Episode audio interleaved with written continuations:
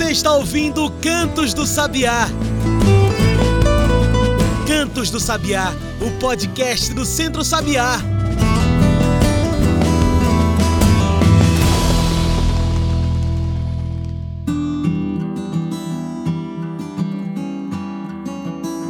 Olá a todos e todas que nos ouvem agora pelo Spotify e demais plataformas. Eu sou João Lucas e está começando agora o Cantos do Sabiá, nosso podcast semanal sobre o campo, a cidade e o mundo. Cantos do Sabiá acontece toda semana aqui, então segue a gente. Não perca nenhum episódio desse podcast. Se você está no Spotify, você pode deixar o seu follow para receber toda semana não só o Cantos do Sabiá, como também o Comida de Verdade. Pois é. Então, dois podcasts da agroecologia, da agricultura para você. Mas você tem que seguir a gente. Então segue a gente aí. Toda semana tem debate. E antes da gente começar, eu quero deixar a mensagem que a gente tem deixado em todo esse ano de 2023, o ano em que o Centro Sabiá completou 30 anos. A gente quer você com a gente. Precisamos da sua ajuda para que o Centro Sabiá continue transformando vidas. Escuta aí. Você já conhece o Centro Sabiá. Mas você sabe o que a gente realmente faz? Há 30 anos, o Centro Sabiá enfrenta a fome no campo e nas cidades. Através da agroecologia, apoiamos as famílias agricultoras a produzirem alimentos de forma saudável, sem veneno, sem queimar nem desmatar. São mais de 15 mil famílias assessoradas, mais de mil sistemas agroflorestais já em uso e mais de 10 mil tecnologias sociais implementadas. Das mais de 20 feiras assessoradas até as 17 hortas comunitárias e 55 quintais produtivos na agricultura urbana, o Centro Sabiá vem trabalhando com a comida de verdade para garantir qualidade de vida e saúde no campo e na cidade. A gente faz muita coisa, mas podemos fazer muito mais. É por isso que nesses 30 anos, o Centro Sabiá convida você a fazer parte dessa história. Seja um doador mensal, seja uma doadora mensal. Com menos de um real por dia, você pode transformar a vida de milhares de pessoas, no campo e na cidade. Acesse centrosabiá.org.br, clique no botão Doe Agora e faça a sua doação. Centro Sabiá, há 30 anos transformando vidas.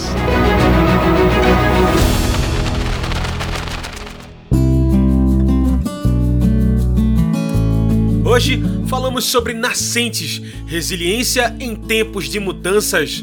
Preservar as nascentes é de suma importância, especialmente em meio às mudanças climáticas, a cada dia mais aceleradas, mais extremas. Nascentes são os pontos de origem das nossas águas e são vitais no fornecimento da água doce para ecossistemas, comunidades, pequenas regiões e até cidades. Com as alterações climáticas que causam secas e enchentes, a preservação das nascentes se torna essencial pelo bem-estar, para a convivência com os climas e para que ninguém fique sem água.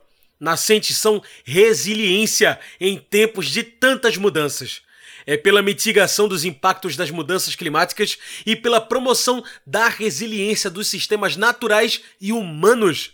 E para falar desse tema tão importante, Hoje estamos aqui com Ita Porto, a agrônoma, coordenadora da Diaconia no Sertão do Pajeú de Pernambuco. Tem experiência em agroecologia a partir das temáticas de soberania e segurança alimentar, nutricional e hídrica. Está presidente do Comitê da Bacia Hidrográfica do Rio Pajeú. Muito obrigado por aceitar nosso convite.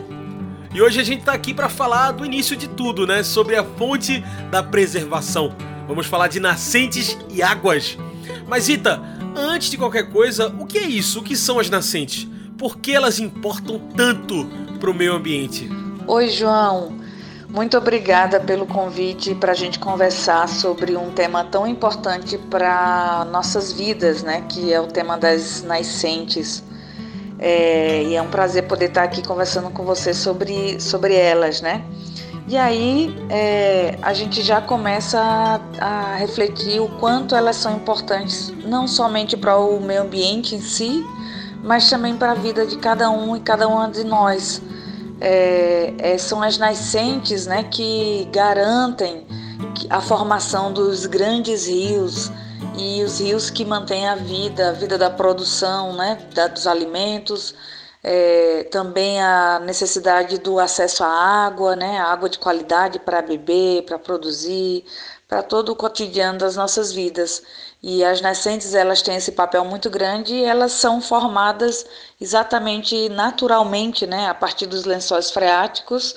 É, onde nascem esses, esses grandes afluentes, né, é, que, que, nós conhecemos como os grandes rios ou até os, os, próprios riachos, e que eles juntos formam uma grande bacia hidrográfica, né, dependendo da, da, da região, ela pode ser uma, uma bacia de grande proporção, como a do São Francisco, tão conhecida, né, e genuinamente nossa brasileira, assim como a bacia do Rio Pajeú, que é o, o local onde eu resido é, vivo, né, aqui atualmente. É. Nascentes, como já diz o nome, né, são pontos de origem da água, onde a água brota para a superfície da terra. Ita, a gente vê que as mudanças climáticas assolam cada vez mais por conta da má escolha, né, para os ecossistemas e meio ambiente. Qual é o papel das nascentes na manutenção dos ecossistemas daqui da gente, como Caatinga, por exemplo, que tanto perdeu em espaço, né? Em vegetação. Para que serve as nascentes? Então, as nascentes, elas são muito importantes para manterem o equilíbrio dos ecossistemas, né? Que são aqueles lugares onde tem toda uma natureza estabelecida, harmoniosa, de muitos anos, né, mantendo a, as temperaturas do meio ambiente, é, mantendo as possibilidades de vida, né? E quando a gente fala do nosso é, bioma da Caatinga, né, que tem toda uma característica específica de convivência com o nosso clima semiárido, né, é, as nascentes elas se tornam uma estratégia muito importante para a manutenção dos, dos, do meio ambiente, né, que são chamados os os ecossistemas, né? Ou quando há uma intervenção humana, os agroecossistemas, né? Que é a mistura das grandes florestas é, ou da própria caatinga, que é uma floresta, com a intervenção humana nos cultivos alimentares, né?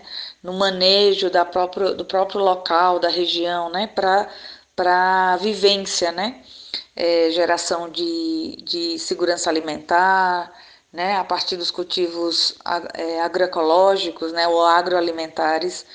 E nada disso acontece se não tiver uma estrutura hídrica né, formada para acumular água para poder garantir essa produção. E as nascentes elas são eficazes e muito necessárias para que isso aconteça. E aí a nossa caatinga ela vem sofrendo há muitos anos, né, com a com a morte, podemos dizer assim, de várias nascentes, inclusive uma nascente muito importante na região onde a gente reside, que é, que é o sertão do Pajeú, onde é formado um grande rio, que é o, inclusive o grande rio no, do estado de Pernambuco, né, o maior rio do estado de Pernambuco, é o rio Pajeú. E a nascente do rio Pajeú, para te dar um exemplo, é uma nascente que está cada vez mais é, morrendo e comprometendo a grande produção de água desses riachos que formam o, esse grande afluente do rio Pajeú, que vai desaguar em outro grande rio, que é o Rio São Francisco, que também tem uma importância muito é, significativa para a manutenção da vida, e tanto da vida na cidade como na vida do, do campo, né? E isso tudo tem, começa ali com, a, com, a, com o nascimento das nascentes e as suas preservações. E preservar as nascentes significa preservar as florestas. E essa vegetação, que é típica do nosso bioma caatinga, ela tem sofrido com o passar dos tempos, com, com toda a intervenção do desmatamento, né, para poder dar resposta a, a uma demanda de energia, né, de queima de lenha é, para grandes indústrias né, ou grandes é, empreendimentos é, e que isso tem afetado muito a nossa região e com impactos importantes no, na mudança do clima, né? Aumento de temperatura, é, deficiência de, de acúmulo de água para a produção de alimentos, e a, gente, e a gente sabe que essa região que a gente vive é uma região significativamente é, ocupada pela agricultura familiar que é quem responde por grande parte das alimentações é, que são produzidas, né, os alimentos que são cultivados no, no Brasil e que fica dentro do Brasil para serem consumidos. Então, tratar da nascente, preservar a natureza, é, garantir o, o, ecossistema em equilíbrio, também é, significa garantir a nossa sobrevivência, a nossa alimentação e o nosso clima quando a gente fala de agricultura, agroecologia e agronegócio, de preservação do meio ambiente, é importante também pensar na forma que a água está sendo usada. Ita, o consumo da água também precisa ser agroecológico? Que impactos tem aos aquíferos, né, às nascentes, na forma que a gente escolhe usar a água? Então, é, para a gente poder olhar para a água como um, um bem importante para a preservação das nossas vidas, a gente também precisa entender de, é, qual modelo de produção é, de alimentos né, e de preservação da natureza a gente defende. Né? E aí a gente vai ter aí duas grandes diferenciações. Um modelo que olha para a natureza a partir dos ensinamentos da própria natureza de equilíbrio, de manutenção da biodiversidade, né, de preservação das características ambientais, é, do não desmatamento para que não haja um desequilíbrio no, na conservação dos solos, né? E, consequentemente, na na preservação do acúmulo da água é, para dar essa segurança da, da, geração de produção de, de alimentos. Então, esse é um modelo que a própria natureza nos ensina e que a gente traduz a partir do princípio da agroecologia e que várias famílias é, têm já praticavam isso, né, antigamente, né, quando olhavam para a natureza a partir dos povos originários, né, por exemplo, e que conviviam em harmonia com essa natureza. Atualmente a gente é, é, olha para a natureza com, essa, com esse olhar de equilíbrio e muitas famílias têm é, prestado um serviço ambiental importante a partir desse princípio do respeito à diversidade, do respeito à, à conservação das águas, né? E esse olhar a partir do uso comum é, de todos esses potenciais é, e riquezas naturais, baseado no princípio da agroecologia. Esse é o modelo que, que a gente defende, que é o modelo que vai é, nos dar toda, toda a possibilidade de conviver com conviver plenamente, né? É, no nosso planeta. Ao contrário de outro modelo, que é um modelo que explora a natureza, é, e que olha para ela como uma, uma possibilidade de lucratividade, mercado, né? É, e aí esse é o modelo do agronegócio que a gente não não é, se identifica, né? Ao contrário, nós enfrentamos esse modelo é, tentando dizer para as pessoas o quanto ele é ele, ele não traduz os ensinamentos da natureza. E aí, a partir do agronegócio, a gente é visto, a natureza é vista como uma, um, um produto a ser explorado e transformado em, em comércio, né? É, e nada das outras coisas é, consideradas, né? A partir da preservação, a partir da, da, do uso comum, né? Do acesso a todos esses benefícios por todas as pessoas. E aí é importante a gente poder fazer essa distinção desses dois modelos e olhar para para a água, né, para a segurança hídrica, como essa oportunidade de olhar para a água como um sujeito de direito a, a ser preservado também. É, e aí os sistemas agroecológicos traduzem isso muito bem. E, e com impactos diretos na, na preservação das nascentes, dos, dos grandes reservatórios, né, que são os aquíferos, né, e como isso tem afetado significativamente e negativamente quando a gente não, não preserva e não olha para esse lugar como uma, um grande bem comum que precisa ser é, dividido e, e acessado com todo o cuidado da sua preservação. Essa escolha é fundamental, né? Entre veneno e preservação. É uma escolha não só ambiental, mas política. Essa escolha não pode ser só nossa. Precisa ser também, claro, dos nossos políticos representantes no poder. Ita, quais os impactos das mudanças climáticas das nascentes nos recursos hídricos? Cada vez mais o clima tem mudado e a gente tem assistido é, ao longo desses últimos anos em todos os lugares do mundo reações da natureza por conta dessa falta do cuidado que, que deixamos de, de ter. E aqui, por exemplo, no, na região do semiárido do Brasil, onde também está o nosso bioma da Caatinga, é, essas mudanças elas estão mais presentes, né? Seja é, em eventos climáticos, né? É, de grandes impactos, como as secas prolongadas, e isso já tem sido um efeito muito grande das mudanças climáticas, né? É, grandes reservatórios, né? barragens é, de grandes volumes têm secado, né? E secaram nessa última grande ciclo de, da seca, né? De sete anos que, que nós sofremos. E isso tudo tem sido fruto da má conservação da natureza. E no tema que a gente está conversando, atinge diretamente a preservação dos recursos hídricos naturais, né? E as nascentes são é, grandes é, estratégias para manter essa quantidade de água, produzir essa quantidade de água a partir do, do ciclo da água, né? Que, é a, que cai a chuva, é, ela acumula no solo, no solo é, ela tem suas grandes reservas né, subterrâneas que vão dar a, a vão fazer as nascentes né, aparecerem.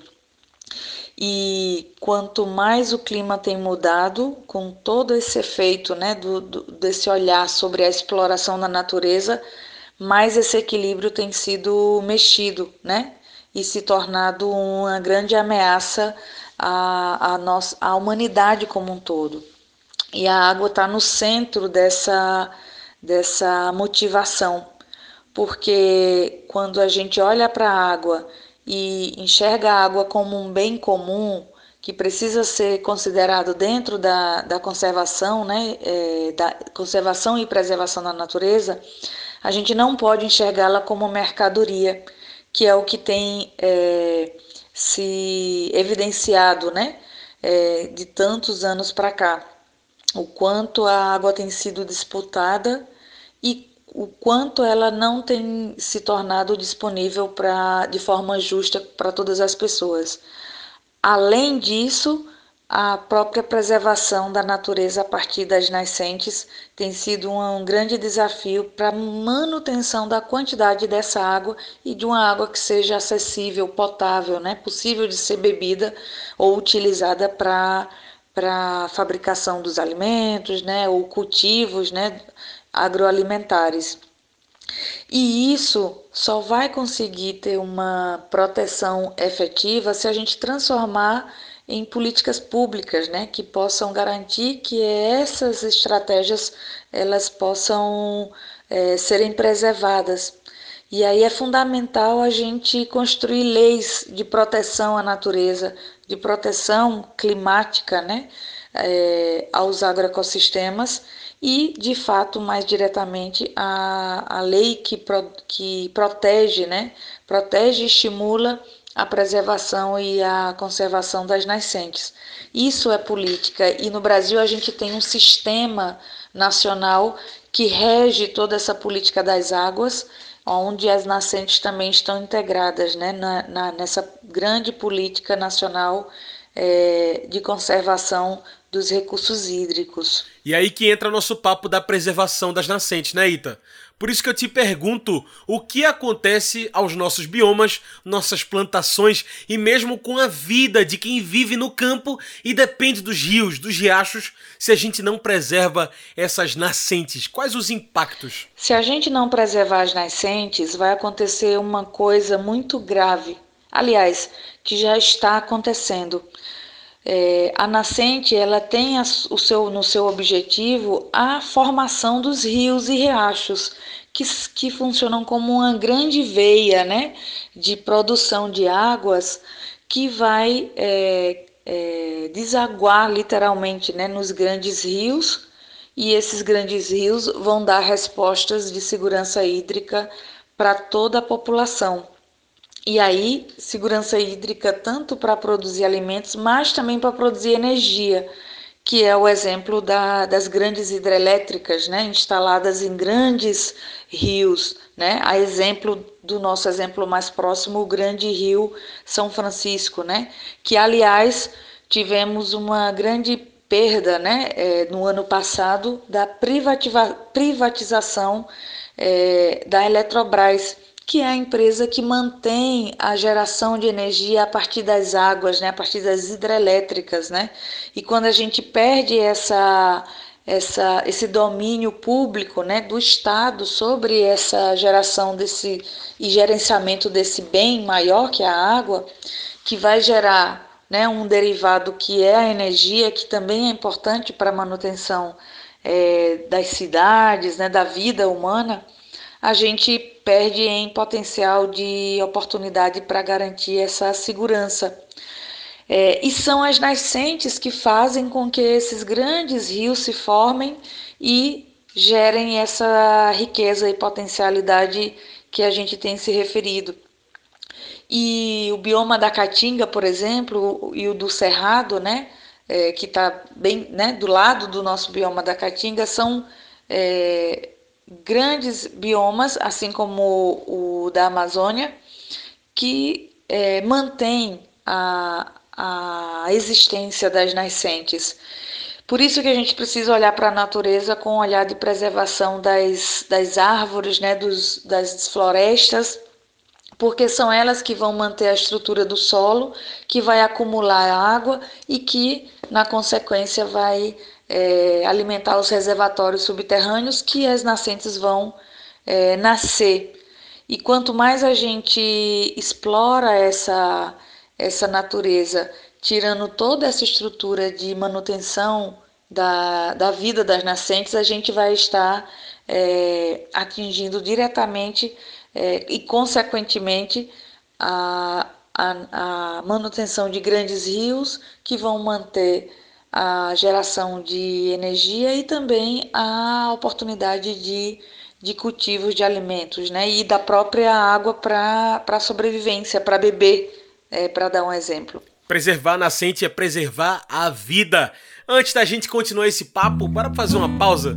Fica aí que a gente continua já já para entender mais do caminho que as águas percorrem até chegar nas nossas torneiras, em nossas casas, nas cacimbas e também nas cisternas. Fica aí, a gente volta já.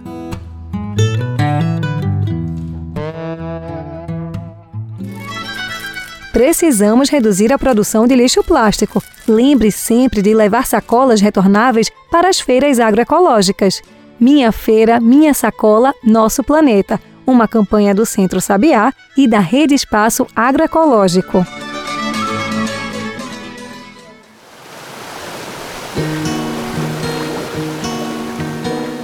Você sabe o que é uma APP? APPs são áreas de proteção permanente, uma região que deve ser protegida para garantir que a natureza siga o seu curso, com o solo rico em nutrientes, água limpa e preservada, fauna e flora vivas, conectadas e diversas. As APPs estão em todo lugar. Nas serras e morros, em montanhas, às margens de nascentes de rios e riachos e também nas margens de lagos, barragens e açudes. E por que preservar as APPs? Proteger áreas como as nascentes garante um solo protegido e fértil, que alimenta a natureza local, aumenta a infiltração da água que chega em comunidades, microrregiões e até grandes cidades e ainda serve de abrigo para os animais silvestres. Tá vendo?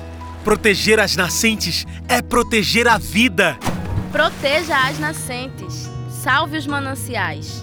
Uma campanha do Centro Sabiá em defesa das áreas de proteção permanente.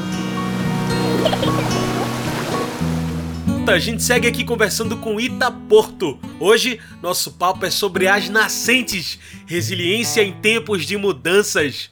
Não tem para onde, né, Ita? É preciso preservar. E tem mais, falar das nascentes é também falar de bacia hidrográfica. É preciso que a gente entenda a necessidade de incidência política pública sobre essas bacias. Ita, que relação é essa das bacias hidrográficas e das nascentes? Por que, que a gente precisa estar de olho nas duas quando a gente cobra políticas públicas? Então, João, é, realmente você tem razão. Falar de nascentes também é falar de bacias hidrográficas, né? E as bacias hidrográficas são aquelas áreas geográficas onde se formam é, os grandes rios, e a partir dos pequenos riachos que alimentam rios maiores e que vão alimentar outros grandes rios que vão formar essa grande área geográfica que é chamada de bacia, né? E aí a bacia com a produção da água, por isso a bacia hidrográfica, né? E no Brasil nós temos uma quantidade enorme, né, significativa para o mundo de bacias hidrográficas que mantêm a produção de água e água de beber, né, água com potencial para uso é, de diversos né, tipos, né, usos múltiplos, né, como a gente fala. Mas novamente é, não adianta ter as bacias hidrográficas produzindo água se você corre o risco de de que essas, esse sistema né, é, geográfico ele se perca a partir da exploração da natureza. Por isso foi criado uma política nacional de conservação dessas bacias hidrográficas, né? Essa política ela está ela foi ela, foi, ela nasceu dentro de uma de uma de um organismo, né, vinculado ao Ministério do Meio Ambiente, esse organismo se chama Agência Nacional das Águas, que criou o grande Sistema Nacional de Gerenciamento de Gestão das Águas, né? e entre eles as, os espaços de monitoramento e controle das bacias hidrográficas, que são chamados de comitês de bacias hidrográficas. Né?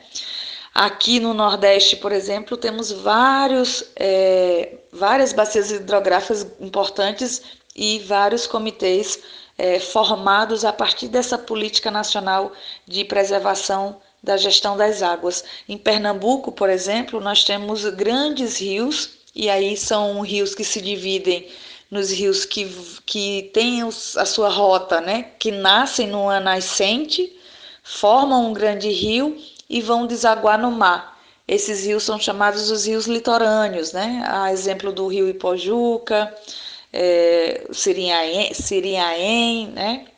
É, o rio Capibaribe, né? que são rios que nascem e vão direto para o mar. E temos outros rios que não vão necessariamente direto para o mar, mas vão para uma outra grande bacia muito famosa, que é a bacia do Rio São Francisco. Então, em Pernambuco, temos aí sete grandes rios que, quando nascem nas suas né, nascentes, eles não vão direto para o mar, eles vão direto para o Rio São Francisco, que formam esse grande rio de extensão de quase 3.500 quilômetros, que aí sim ele vai desaguar no mar. E aqui é onde a gente vive, né, é, na bacia do, do rio Pajeú, tem toda uma importância, não somente para o estado de Pernambuco, mas também para o rio São Francisco. É o rio Pajeú que deságua no São Francisco e que o São Francisco deságua no mar, assim como dizia já o, o grande Luiz Gonzaga, né, na sua música Riacho do Navio, que fica aqui na nossa bacia do, do Rio Pajeú. Então, a política né, nacional dos, de conservação das bacias hidrográficas a partir da, da sua gestão né, compartilhada entre a representação do poder público, da sociedade civil e das, dos, das pessoas usuárias das águas é onde forma os comitês de bacias hidrográficas. Isso é uma política importante no Brasil que precisamos conhecer para poder incidirmos nesses espaços e fazer com que essa política funcione e funcione preservando a segurança hídrica e o acesso a essas águas. É, é, de forma justa para todas as pessoas. É, e a gente vem aqui falando também, Ita, é, das mudanças climáticas que tanto impactam em tudo que é relacionado ao acesso à água. Ita, quais são os principais desafios que hoje a gente tem que estar de olho na preservação das nascentes e das bacias hidrográficas, pensando nesse contexto de pressão ambiental, mudança climática. João, um dos grandes desafios que a gente precisa ter hoje, olhando para os impactos das mudanças climáticas na nossa região, né? No semiárido e no recorte do semiárido, também nos sertões. É, um, desse, um desses grandes desafios é a gente compreender é, os espaços de controle, de, de monitoramento dessa segurança climática, né? É, para que a gente possa é, incidir e fazer com que a justiça climática aconteça, olhando para todas as é, possibilidades e diversidades de, do, do uso dessas águas, mas também importante do acesso a essas águas, né? Hoje a gente não tem essa, essa realidade de forma justa. É, além de termos grande parte da nossa população mundial né, sem acesso à água de qualidade, aqui no Brasil, por exemplo, e, e em especial no Nordeste, é, temos muitas famílias que não têm acesso à água de forma justa e que não conseguem produzir seus alimentos é, por não terem essa política funcionando plenamente. E não está embasada no princípio né, agroecológico de que todas as pessoas têm é, direito à água, né? assim como tem direito ao alimento, assim como tem direito à educação, ao lazer, a água também é um bem público que precisa ser é, olhada a partir da ótica da promoção e defesa de direitos.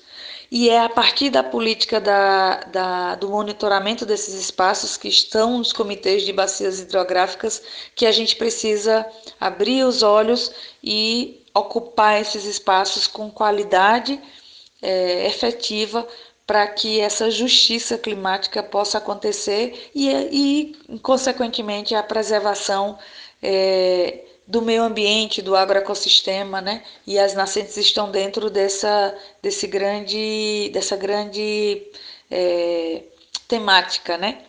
Então, é preciso discutir o acesso à água a partir desses lugares, fazendo com que as políticas públicas possam olhar para as nossas diversas realidades.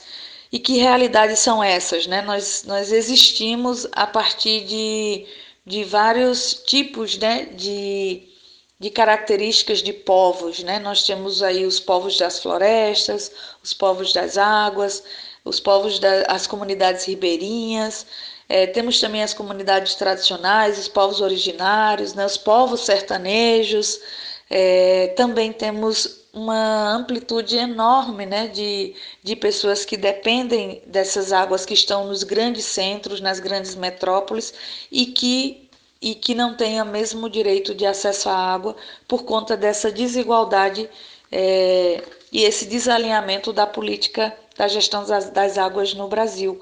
E esse é uma grande é, uma, é um grande desafio que a gente precisa ficar de olho e, enquanto sociedade civil, ocupar esse espaço que é de direito e que está efetivamente sendo investido a partir da nossa realidade é, do governo atual, com grandes investimentos para duas grandes temáticas importantes, que é a recuperação das nascentes a partir da revitalização desses rios e dessas bacias hidrográficas, assim como o cuidado com a qualidade das águas a partir do tratamento delas, né? É, a gente tem visto aí né, o quanto as águas têm também sido contaminadas pela ação da humanidade, né? é, com grandes produções de esgoto é, e falta de políticas públicas de tratamento né, dessas águas que são chamadas de efluentes, né, o, o, ou as águas contaminadas. Né, e a gente tem é, as organizações é, que olham para esse lugar é, com, do, do semiárido né, como um, um, local que é possível conviver e conviver com qualidade de vida é, a partir de um modo de vida sustentável, é, essas organizações elas têm, desenvolvido é, formas de conviver com o semiárido que são eficazes, olhando para a conservação das nascentes e olhando também para o tratamento dessas águas como uma oportunidade de gerar novas águas e águas eficientes para a produção de alimentos, que vai dar uma resposta importante nessa categoria da, de quem produz é, efetivamente os alimentos que a gente consome no Brasil, que é a agricultura familiar. Então está tudo interligado e é, e é importante que a gente olhe para esse lugar como um, um grande espaço de ocupação e incidência da sociedade. É claro que não existe uma resposta prática, pronta, imediata para uma proteção das nascentes, né, Ita? Para as políticas da água. Mas a gente precisa começar. Ita, qual o papel do governo, das organizações não governamentais na promoção da preservação das nascentes e também nesse desenvolvimento né, de política mais efetiva para a proteção do recurso? João, é, pensando é, na, na perspectiva das políticas né, públicas envolvendo a, os recursos hídricos, é, tanto as nascentes como todos os outros corpos hídricos né, que compõem é, esse grande sistema né, de, de potencial de produção de água né, existente no Brasil, sobretudo também na, na, na região Nordeste e no recorte do semiárido. É importante que as pessoas conheçam é, a estrutura do Sistema Integrado de Gerenciamento de, Recursos Hídricos, né, que se chama o SIG-RH, né, é, e esse sistema integrado ele unifica a política nacional de gestão das águas. É, essa política ela está vinculada à Agência Nacional das Águas, que é um organismo vinculado ao Ministério do Meio Ambiente é, e que tem é onde é, integra, né, é, acolhe toda a política de gerenciamento dos recursos hídricos no Brasil. Então, é nessa estrutura que está, por exemplo, o Conselho Nacional de Recursos Hídricos, né? É, também vai estar aqui no âmbito do Estado, né, o Conselho Estadual de Recursos Hídricos do, do Estado de Pernambuco, por exemplo, né, Cada estado, nacionalmente, tem essa estrutura do sistema de integrado de gerenciamento de recursos hídricos e cada estado também tem a sua estrutura desse sistema integrado. É, e aí vão estar também os próprios comitês de bacias hidrográficas, né, que são espaços né, divididos entre a sociedade civil, o poder público e os usuários e usuárias, né, ou grandes, seja de grandes empresas a, a pequenas é, consumidores de água, né, onde está a agricultura familiar, onde está as empresas, por exemplo, que fornecem a água no, nos estados, né, todo esse essas representatividades de categoria estão compõem os comitês de bacias hidrográficas no Brasil. É, e também, além disso, que é um caso particular de Pernambuco, é, existe também os conselhos gestores de reservatórios, né? São conhecidos como CONSUS. Cada grande barragem né, que existe no estado, existe um conselho que é formado pelo poder público, é, sociedade civil e a representação do, dos usuários né, dessa, desses, desses reservatórios. Né? É, aqui, por exemplo, em Pernambuco, a gente tem, tem grandes reservatórios né, conhecidos como Serrinha 2, né? É, Barra do Juá. Então, é, são cada um desses reservatórios também compõe esse sistema integrado de gerenciamento de recursos hídricos da política né, do Estado. Né? A, inclusive, a própria política estadual de de Recursos Hídricos também faz parte desse grande sistema. Além disso, a própria Secretaria de Recursos Hídricos do Governo do, do Estado, que hoje, além de ser Secretaria de Recursos Hídricos, também é de saneamento, né? Houve uma agregação aí de estratégica, né, de, de ações, o que é, dá uma vantagem muito grande para se fazer ações é, combinadas, né, é, conectadas, né, entre abastecimento de água e tratamento de águas residuárias, né, do efluente, dos esgotos, né. É, e dentro da, também dessa estrutura de, integrada de gerenciamento dos recursos hídricos está a Agência Pernambucana de Águas e Clima, a PAC, é, que também compõe, né, executa a política de recursos hídricos do Estado. Todo essa, esse arranjo estadual ele também funciona no âmbito nacional. E isso é uma oportunidade que a gente tem também de incidência, né? trazendo as grandes questões, né? as disputas né? sobre as concepções é, alinhadas aos planos nacionais, seja de, de água, de saneamento, né? de resíduo. Né? É, tudo isso precisa estar conectado e a sociedade precisa compreender que é um espaço de monitoramento das políticas públicas que passam por aí, os recursos, as grandes decisões, né? A transposição do Rio São Francisco, por exemplo, passa por esse, essa estrutura toda política de uso da água, acesso da água, né? liberação, cobrança da água, inclusive. Então, é importante que a gente possa olhar para a preservação das nascentes, mas entendendo que as nascentes também fazem parte de um de uma grande é, ciclo aí, né, de funcionamento do, do, da segurança hídrica nacional, regional e, no nosso caso, no, no estado e mais territorialmente na nossa bacia hidrográfica do, do rio Pajeú. Muito bem. Como nossa conversa tá chegando aqui ao fim, eu trago o nosso quadro especial, o Mete o Bico. Mete o Bico é o quadro onde o convidado, a convidada, trazem seus pontos finais e metem o bico na questão. Bora lá? Ita, Pensar nas mudanças climáticas é essencial. Reflete nosso bem viver, convivência com os climas e também na produção de alimentos, da nossa alimentação.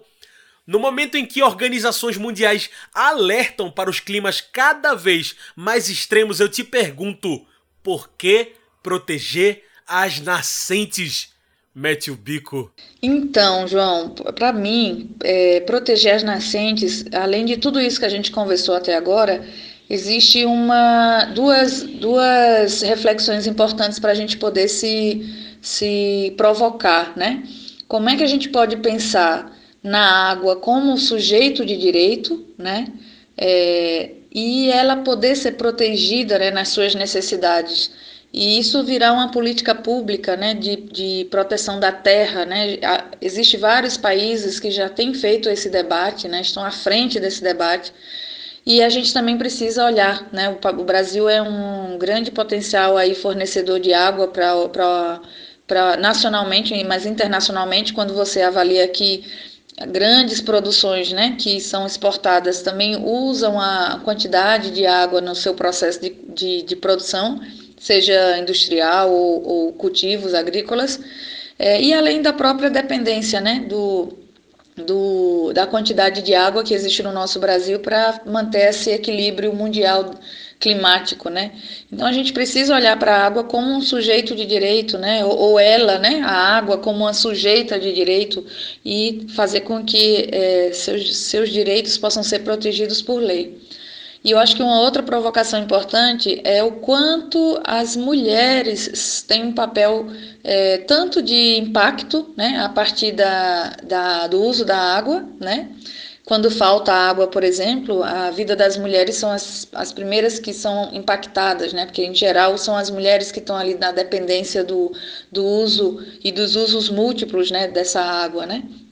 Então, se falta água, vai faltar alimento, a mulher vai precisar gerenciar essa, essa escassez e historicamente a gente já sabe o quanto as mulheres têm sofrido, sobretudo no Nordeste, pela falta de água e, e pior pelo, pela presença de água, mas a falta do acesso a ela.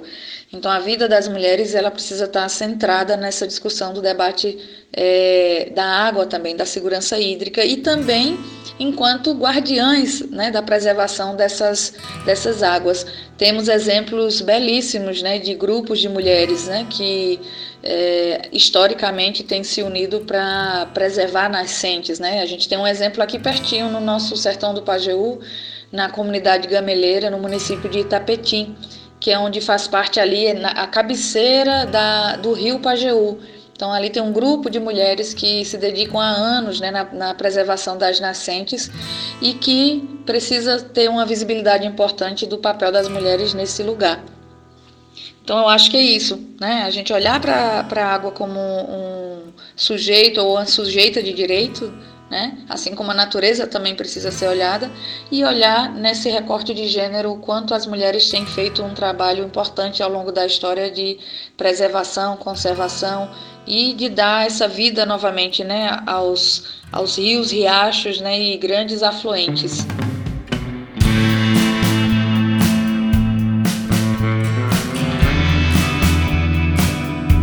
É isso, Ita, muito obrigado pela sua participação. Infelizmente a nossa conversa aqui está acabando. Tem alguma mensagem que você gostaria de deixar? Então, minha consideração final é essa, né? Que a gente tem, tá, estamos numa realidade, né, de contexto político, né, é, importante para o nosso país. É, eu diria, inclusive, importante para o mundo, né? E estamos aí na, na, no papel de fazer a transformação acontecer, né? Aquela transformação que a gente já vinha construindo há algum tempo é, e que precisa ser fortalecida e transformada em políticas é, públicas que protejam essa concepção de desenvolvimento sustentável. É, e aí agradecer também pela oportunidade de poder estar trocando essas ideias. Quem quiser conhecer um pouco mais sobre essa realidade, tem aí, é só colocar no, na internet, tem sites específicos né, é, com, com dados importantes de monitoramento e me colocar à disposição para uma próxima conversa. Obrigada, João. Tá aí, muito obrigado, Ita. Foi um prazer conversar com você. Gente, hoje conversamos aqui com Ita Porto, a agrônoma, coordenadora da Diaconia no Sertão do Pajeú de Pernambuco. Tem experiência em agroecologia a partir das temáticas de soberania e segurança alimentar, nutricional e hídrica. Está presidente do Comitê da Bacia Hidrográfica do Rio Pajeú. É isso, pessoal. O Cantos do Sabiá fica por aqui, mas o Centro Sabiá continua. Saiba tudo que estamos fazendo lá pelo nosso site. Anota aí: www.centrosabiá.org.br e fique por dentro de tudo. É isso, esse foi o Cantos do Sabiá, uma produção do Núcleo de Comunicação do Centro Sabiá, com trabalhos técnicos e locução minha, João Lucas. Tchau, pessoal, e até o próximo Cantos do Sabiá.